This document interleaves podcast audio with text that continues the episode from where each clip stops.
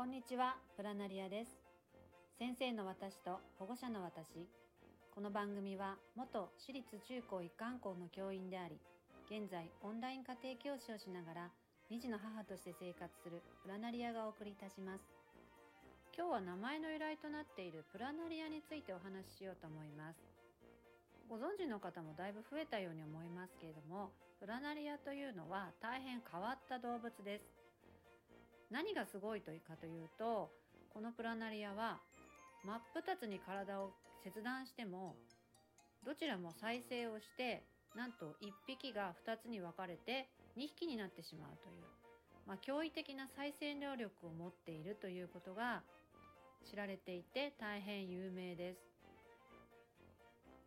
まあ、大学で研究されている部分なんかもあって私も前に生徒がこのプラナリアについて興味を持ったことでいろいろとあの探究っていう授業を通して調べ学習でこれをテーマにしてやったことがあるんですけれどもその際に大学の先生にプラナリアについて取材に行ったりしたこともあります。まあ、自分実際にですね自分でプラナリアを切って再生させてみたこともあるんですけれども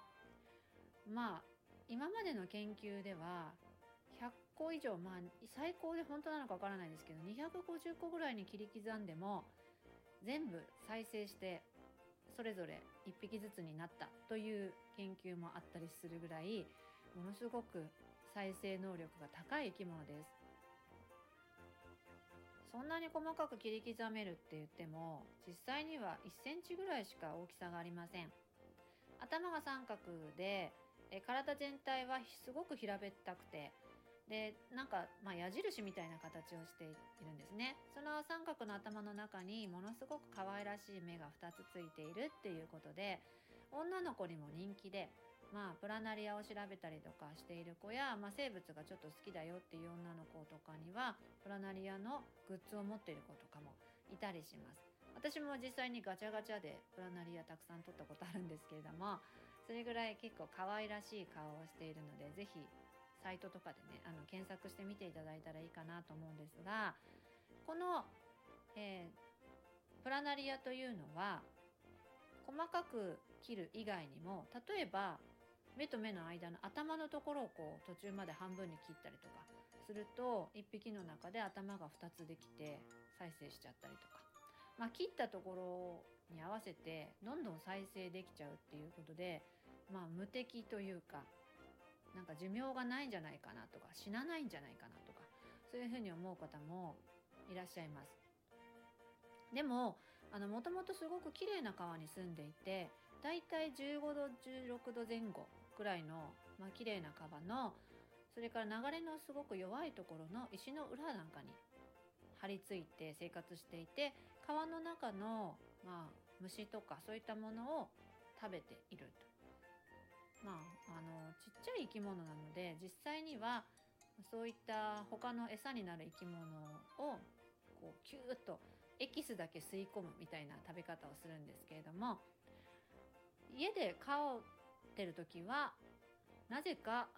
えー、鶏のレバーを薄くスライスして入れてあげるとすごく寄ってきてギューッとエキスだけ吸ってまた去っていきます。これがちょっと面白くて私もずっと飼ってる間毎日鶏のレバーあげてたんですけれども入れるとやっぱ匂いが水の中でもするんでしょうね。だーっと集まってきましてでみんなそのレバーにまとわりついてガンガンガンガン吸っちゃうのでレバーが真っ白になっちゃうんですけれどもだいたい吸い終わったなっていう10分ぐらいしたらみんなあのお食事終わりみたいでまた解散していきます。その様子もなかなか面白いです。でそうやって毎日なんとなく水変えたり、え、レバーあげたりして過ごしてるといつの間にか私は最初10匹しか飼ってなかったはずだったんですけども気がついたら40匹ぐらいになっててでプラナリアは実際にこちらがわざと切る以外にも自分でも切ってあの増えたりするんで多分いつの間にかそういう感じで増えてたんじゃないかなと思ったりします。でも実はちゃんとえ卵も産むことができるので卵で増えるっていうこともあります。えプラナリアじゃあ切る実験しようかなってやってみたいなって思った方に一つ注意点なんですけれどもえプラナリアはまず飼ってる時に温度に弱いですさっきちょっとあの涼しい15度ぐらいの水のところに住んでるよって言ったんですけど25度以上ぐらいのあったかい感じに水がなっちゃったりすると一気に溶けてなくなっちゃったりします。なので夏の暑い日に忘れてあの水の温度が上昇する可能性のある状態で出かけちゃったりするともう帰ってきたら跡形もなく全員いなくなってるっていうねそんなこともあります。それとじゃあ冷蔵庫入れたらいいかっていうとあんまり冷やしすぎると今度動けなくなっちゃうのでやっぱり1 5 6度前後にある程度保ってあげる。まあ冷蔵庫でもギリギリ死なないかなっていう時もありますけどあんまり冷やしすぎない方がいいですね。なので氷入れといてあげるとかちょっと冷たいものをこう近くに置いといてあげるとか何かしてあげるといいと思います。でも飼うのは簡単で瓶の中に水入れてまあ、あの置き水とかですねしたものを入れてあげてその中にブラナリアビーって入れておけば全然問題なくブクブク入れてあげるとかそんなの全然必要なく生きていきます。で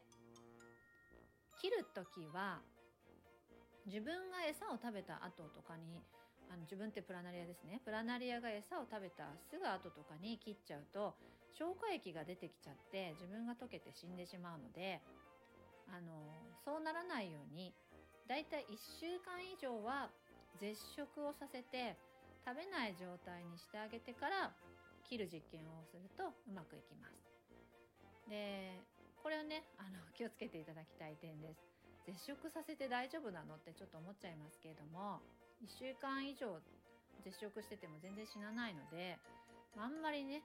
餌あげないと死んじゃいますけどそのぐらいは絶食をしっかりしてから切ってみてください。で頭の半分の方と尻尾半分の方にふたっとあの切って見たことあるんですけれども両方とも切られた瞬間気づかないでスーって泳いでるみたいなところが私はちょっとこう水の中いる間に切ってしまったんですけれども実際にはまあ一番いいのは氷の上とかにあのちょっと露紙とか置くとか、まあ、そのままでもいいんですけどそこにスポイトとかで吸ってプラナリアをポトッと落としてあげると氷に張り付いて動けなくなるんですね。その瞬間切ってまたあの氷の上から水流して、えー、あげるとシューッと剥がれて元に戻っていくので、まあ、そんな感じで切ってあげると動かなくて切ることができます。特に頭半分にしてみようとかっていう時はすごく動いちゃって難しいので頭もすっごい小さいですからまあそういう氷に貼り付けてやるっていうやり方がまあ一般的です。まあ、今話してるとすごい残酷残酷なことしてるような感じしますけれどもちゃんと10日ぐらいまでの間1週間から10日ぐらいになるかかると、えー、いつの間にか尻尾半分だった方にもちゃんと頭ができて目が見えてきます。で頭半分だった方もしばらくこう泳いでたりしますけれどもちゃんと下の方尻尾の方が、え、再生されてきて、え、ちゃんと2匹になるという感じなので、まあ、あのサイトとかねいろいろ探すと実際に再生している様子とかも写真に載っていたりするんですけれどもプラナリアすごく面白い生き物なので、まあ、お子さんいらっしゃる方はもしかしたら変な生き物っていう本にお子さん読ませてあげられるとすごく興味持つんじゃないかとも思いますしプラナリアもあの子どもたちにとても人気の生き物なので、えー、一緒に見ていただいたらいいんじゃないかなと思います。まあ、私たちはその再生能力に注目して、えー、調べ学習人間はこれ実際にプラナリアと同じようなことできるんだろうかっていうようなことを探ったりしてたんですがプラナリアのやっぱりあの増える機能っていうのはだいぶ人間のその再生の部分だったりあとあのトカゲの尻尾とかそういうのとも全然違う形の再生の仕方なので簡単にこう私たちの人類に生かすことっていうのは難しいんですけれどもまだまだいろんなことをまあわからないことがたくさんあるので今も研究されてるのでまあ、そういったことが分かってきて何かの役に立ってくれれば面白いなとそういうふうにも思ってます。もっとなんかあのプラナリアの魅力たくさんあるんで話しきれなくて 長くもなっちゃいましたしそれでも全然入りきってないなっていうなんかほんと触りの部分でいまいち皆さんに伝わってない気がしますけれどもプラナリア、